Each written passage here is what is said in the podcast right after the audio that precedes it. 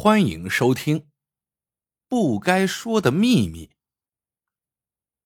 顾建奎是清末民初的京城名厨，他打十五岁入这行当学徒，到六十五岁退职还乡，整整干了半个世纪。既然是名厨，那顾建奎的拿手菜是什么呀？嘿，不怕您笑，菜他是一个也不会炒，他是专门做烤鸭的。这又有人说了，这烤鸭谁不会做呀？不就是把鸭子架到果木上一烤吗？错，大错特错！干什么都有诀窍。这烤鸭看似简单，实则大有学问。要不偌大的中国，怎么才出了一个全聚德呢？正因如此，这才引出后面的故事来。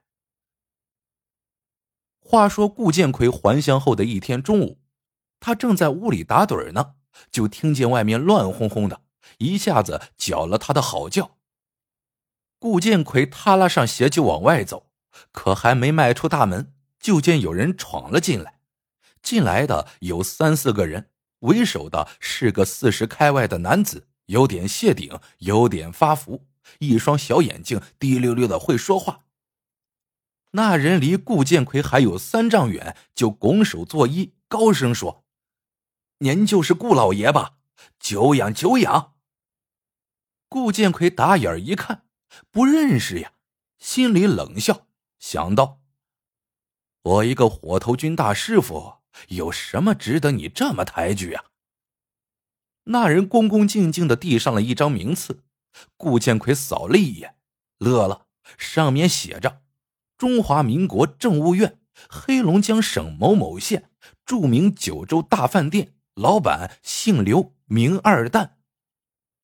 顾建奎说：“你找我有什么事儿就直说吧。”刘二蛋乐了，说道：“顾老爷就是直爽，我呢也就不藏着掖着了。我是九州大饭店的老板，我们店的看家菜就是北京烤鸭。”可是不瞒您说，我们怎么做都差点火候，所以这生意是越来越冷淡。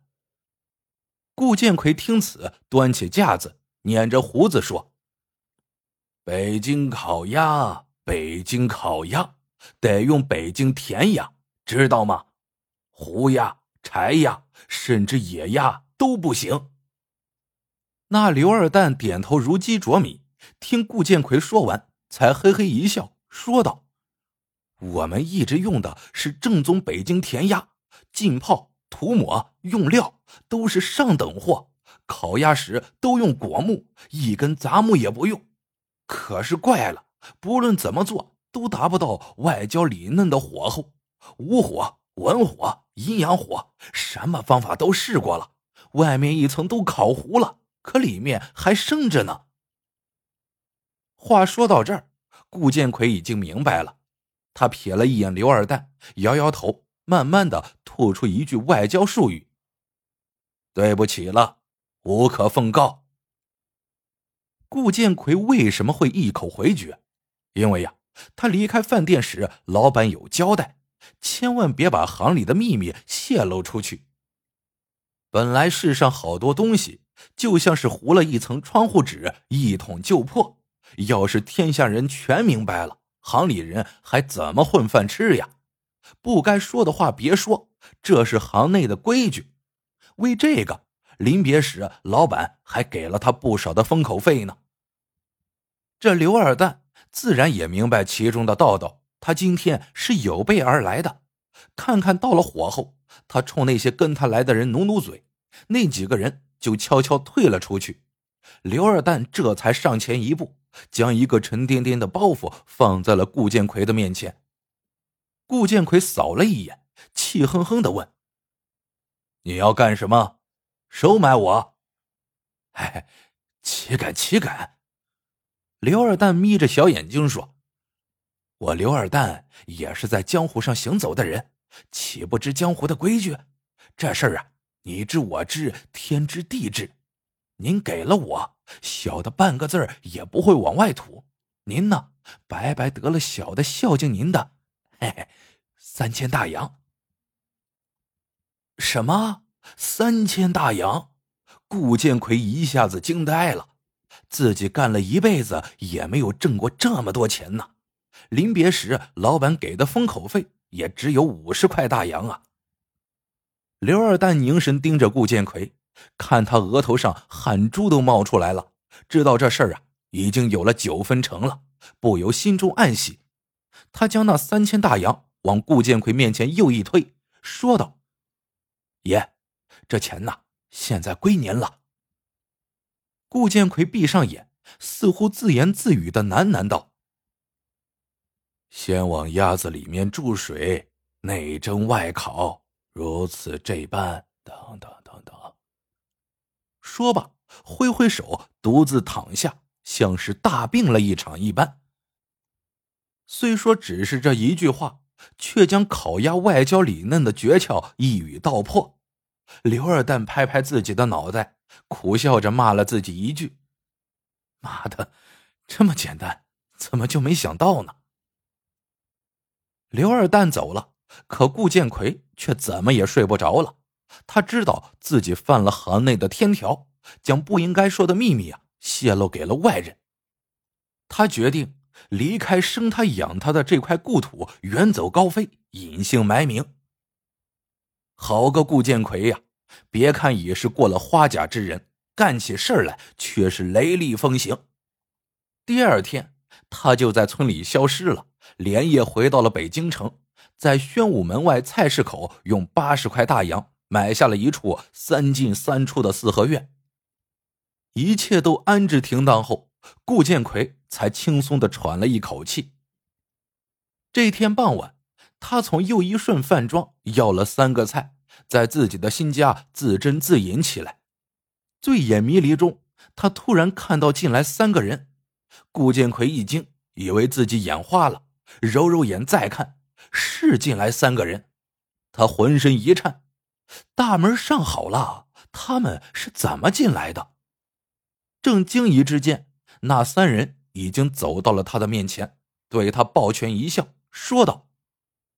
是顾爷吧？你们是？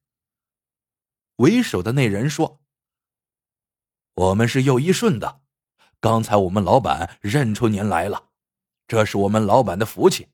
我们老板的另一家分号正在做着烤鸭的生意，可是不知怎么的，就是做不好，外面的烤糊了，里面的肉还生着呢。这不，老板差遣我们上门讨教您来了。”顾建奎这才松了一口气，嗔怪道：“有你们这么上门问事儿的吗？”那三人一个劲儿的陪着笑脸，说道：“哎，小的们不懂事儿，呃，该张嘴。”顾建奎虽然知道来人的目的，可是他绝不会再说出烤鸭的秘密了。那三人似乎看出他的心思，为首的从怀里掏出一张纸，对顾建奎一晃，说道。爷，我们不白要您的东西，喏，这是五千大洋的银票，只要告诉我们这烤鸭如何能做的外焦里嫩，这钱呢就是您老的了。五千，顾建奎目瞪口呆，他掐掐大腿，不是白天做梦吧？自己这是交上什么好运了？就这点烤鸭的本事，现在竟成了摇钱树，五千。加上那三千，就是八千呢，足够自己吃几辈子的了。奶奶的，说一次是说，说一百次也是说。爸爸爸，我就再做一次违规的事儿，明儿个就卷包袱走人，离开北方去苏州，去大上海养老去，叫你们这辈子谁也找不着我。想到这儿，顾建奎就仗着酒劲儿。把那往鸭子里注水再烤的秘密又说了一遍，岂料他说完了，那三人竟无动于衷，互相看看，摇了摇头。为首的那人冷笑了一声，说道：“爷，这个我们早知道了。”顾建奎愣了，以为自己听错了。“什么？你们早知道？既然知道，还跑我这儿逗什么闷子来了？”那为首的从口袋里掏出一包粉末似的东西，往顾建奎的酒里一倒，说道：“爷，对不住了，年老把它喝下去吧。”顾建奎傻了，结结巴巴的问：“这，这是什么呀？”三人大笑着说道：“毒药啊！呃，兄弟，兄兄兄弟，咱们往日无冤，近日无仇。”你们这是要干什么？爷，没辙，我们是端人家的碗，受人家的管。您老到了阴曹地府，也别找我们哥几个的麻烦。我们就是个听吆喝的。说着，为首的就端起那碗酒，力逼着顾建奎喝下去。顾建奎不想死呀，他的好日子才开头啊。可那三个彪形大汉像催命无常似的，在他的身边死死的盯着。顾建奎那个后悔呀，后悔自己不应该贪财。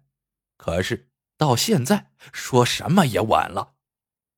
他只是不明白，这又一顺也算是家大字号的饭庄了，怎么做事这么不仗义？从自己嘴里掏出了烤鸭的秘密后，又要杀人灭口呢？万般无奈之下。顾建奎只好闭上眼，一咬牙，一狠心，吨吨吨的喝下了那碗毒药。顾建奎喝下毒酒后，五内俱焚，不一会儿就气息全无。这时门帘一挑，进来个人，谁呢？刘二蛋。刘二蛋翻翻顾建奎的眼皮，笑了一声：“爷们儿，对不住了，您怎么吃进去的？还得呀。”怎么吐出来呀？接着对那三个人说：“快，把那三千大洋找出来。对了，还有那张名次，别留下任何痕迹。”半个月后，因为臭味熏天，邻居告发，警察才发现，在宣武门外的一个四合院里死了个人。这人是干什么的？哪儿的人都查不出来，只知道是中毒而死。好事的小小晚报记者登了一篇花边新闻：宣武门外有一凶案，谁是苦主，至今不知。朋友，记住，不该说的千万别说呀！